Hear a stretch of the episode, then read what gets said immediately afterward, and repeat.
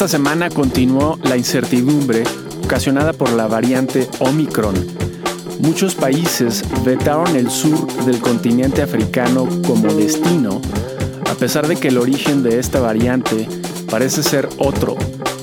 En Alemania, todo indica que la canciller Angela Merkel cederá finalmente su puesto la semana entrante. Y la fusión de las empresas Nvidia y ARM está siendo obstaculizada por la Federal Trade Commission, con el fin de mantener la competencia en el sector. Hoy es el domingo 5 de diciembre del 2021 y este es el volumen 2, número 48 del semanario El inversionista.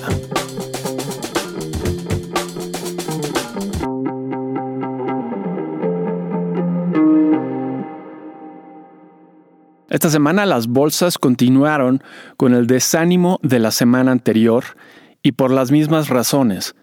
La incertidumbre generada por la variante Omicron y la expectativa de que la Reserva Federal deje de comprar activos y suba las tasas de interés más pronto.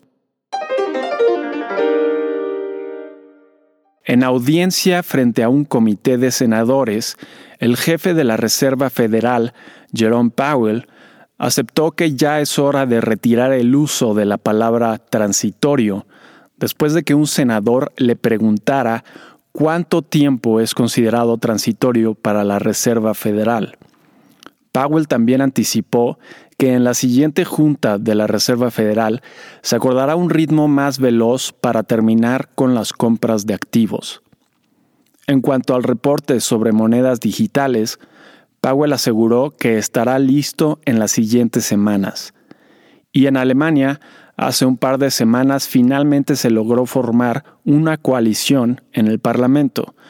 Con ello, se espera que este miércoles entrante se confirme al nuevo canciller de nombre Olaf Scholz, que reemplazará a Angela Merkel y que fue hasta ahora secretario de Hacienda y vicecanciller. En cuanto a la pandemia, los contagios en Europa siguen al alza y ya superaron considerablemente el máximo que se alcanzó en el invierno pasado, aunque las muertes siguen siendo mucho menores que en esa ocasión. En Alemania, donde el 70% de la población está completamente vacunada, la cantidad de contagios por semana es más del doble del máximo alcanzado el pasado invierno, aunque las muertes por semana son menos de la tercera parte de las del pasado invierno, lo que refleja la eficacia de las vacunas.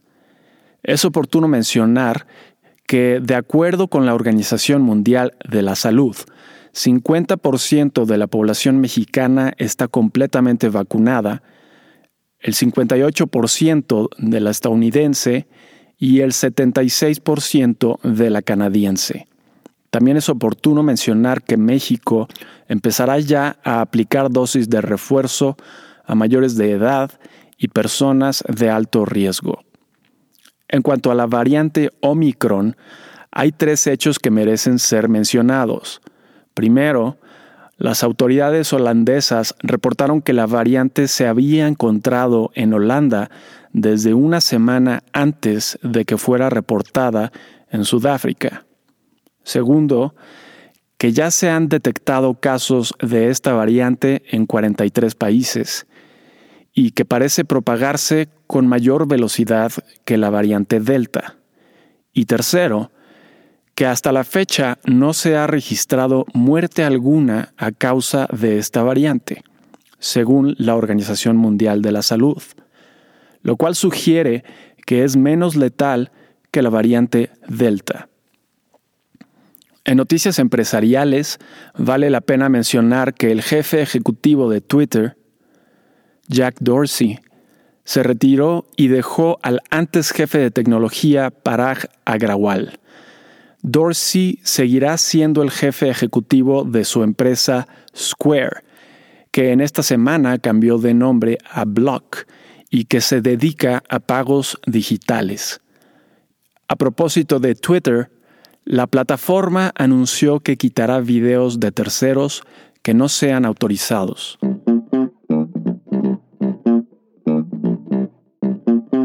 Notas de la semana que termina. 29 al 3 de diciembre. En Estados Unidos, las ventas pendientes de casas para el mes de octubre aumentaron 7.5% con respecto al mes anterior. El índice de precios residenciales para el mes de septiembre, elaborado por la agencia federal, mostró un alza mensual de 0.9%, mientras que el índice Case Shiller de Standard Poor's para el mismo mes mostró un aumento anual de 19.1% en el precio de las residencias. En la ocasión anterior, el crecimiento anual del Case Shiller fue de 19.7%. El jefe de la Reserva Federal, Jerome Powell, finalmente abogó por dejar de usar la palabra transitoria al referirse a la inflación actual que enfrenta los Estados Unidos. Los datos de empleo para el mes de noviembre fueron contradictorios como hace unos meses. Por un lado, el número de empleos aumentó menos de lo esperado, y por el otro, la tasa de desempleo bajó más de lo esperado.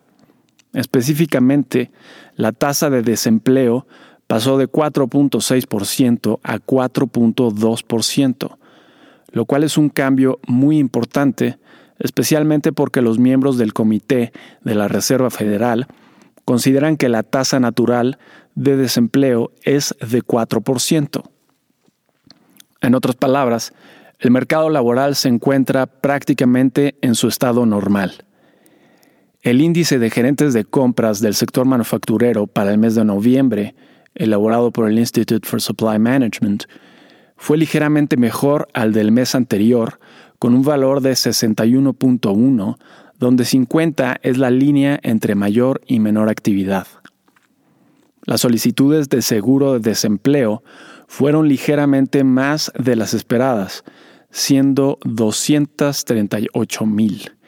Y el índice de gerentes de compra del sector servicios para el mes de noviembre fue de 69.1, considerablemente mayor al 66.7 del mes anterior. Es decir, el sector servicios preveía un importante aumento de actividad. Recordemos que esto fue antes de que apareciera la variante Omicron. En reportes de utilidades, tuvimos entre otras empresas a Salesforce con una sorpresa positiva, Global Foundries con una sorpresa positiva y Box con una sorpresa ligeramente positiva. El 74% de las sorpresas fueron positivas. Fue una muy buena semana en reportes de utilidades. Con respecto a la semana pasada, el índice Standard Poor's de la bolsa estadounidense retrocedió 1.22%. El petróleo West Texas Intermediate bajó de 68.15 dólares el barril a 66.22 dólares el barril y el oro bajó de 1.785.5 dólares la onza a 1.783.9 dólares la onza. En México, los datos de desempleo para octubre mostraron que la tasa de desempleo permaneció constante en 3.9%, mientras que la población económicamente activa aumentó de 58.4% a 59.4% de la población total. Y el índice de gerentes de compra del sector manufacturero para el mes de noviembre fue de 52.7, ligeramente mejor al 52.43 del mes anterior, e indicando un ligero aumento de actividad. Y con respecto a la semana pasada, el índice de precios y cotizaciones de la Bolsa Mexicana de Valores avanzó 2.2% y el tipo de cambio bajó de 21.93 pesos por dólar a 21.30 pesos por dólar.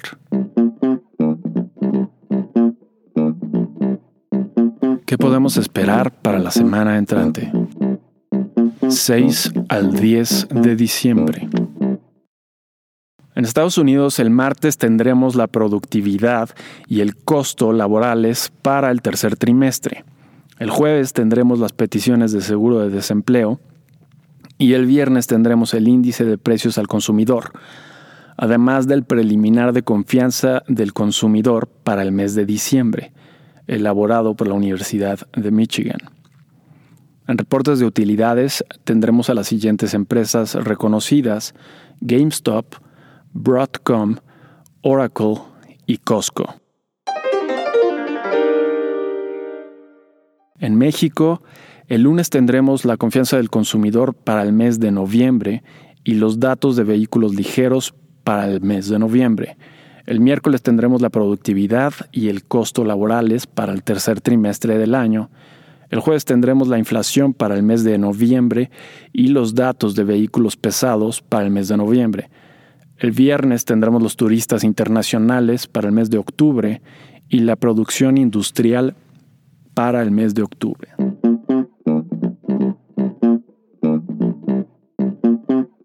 Tips. Dada la información existente de la variante Omicron, mantenemos nuestra opinión de que las acciones de turismo mostrarán una recuperación dentro de los siguientes seis meses y son, por lo tanto, una opción de interés.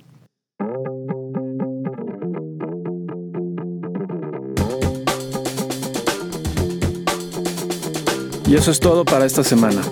Si te interesa consultar la versión completa, ver números anteriores o suscribirte para recibir en tu correo electrónico El inversionista en su versión escrita, lo puedes hacer a través del sitio elinversionistaonline.com. Y si te gusta escucharnos, por favor déjanos una reseña donde escuches tus podcasts. Nos vemos la siguiente semana.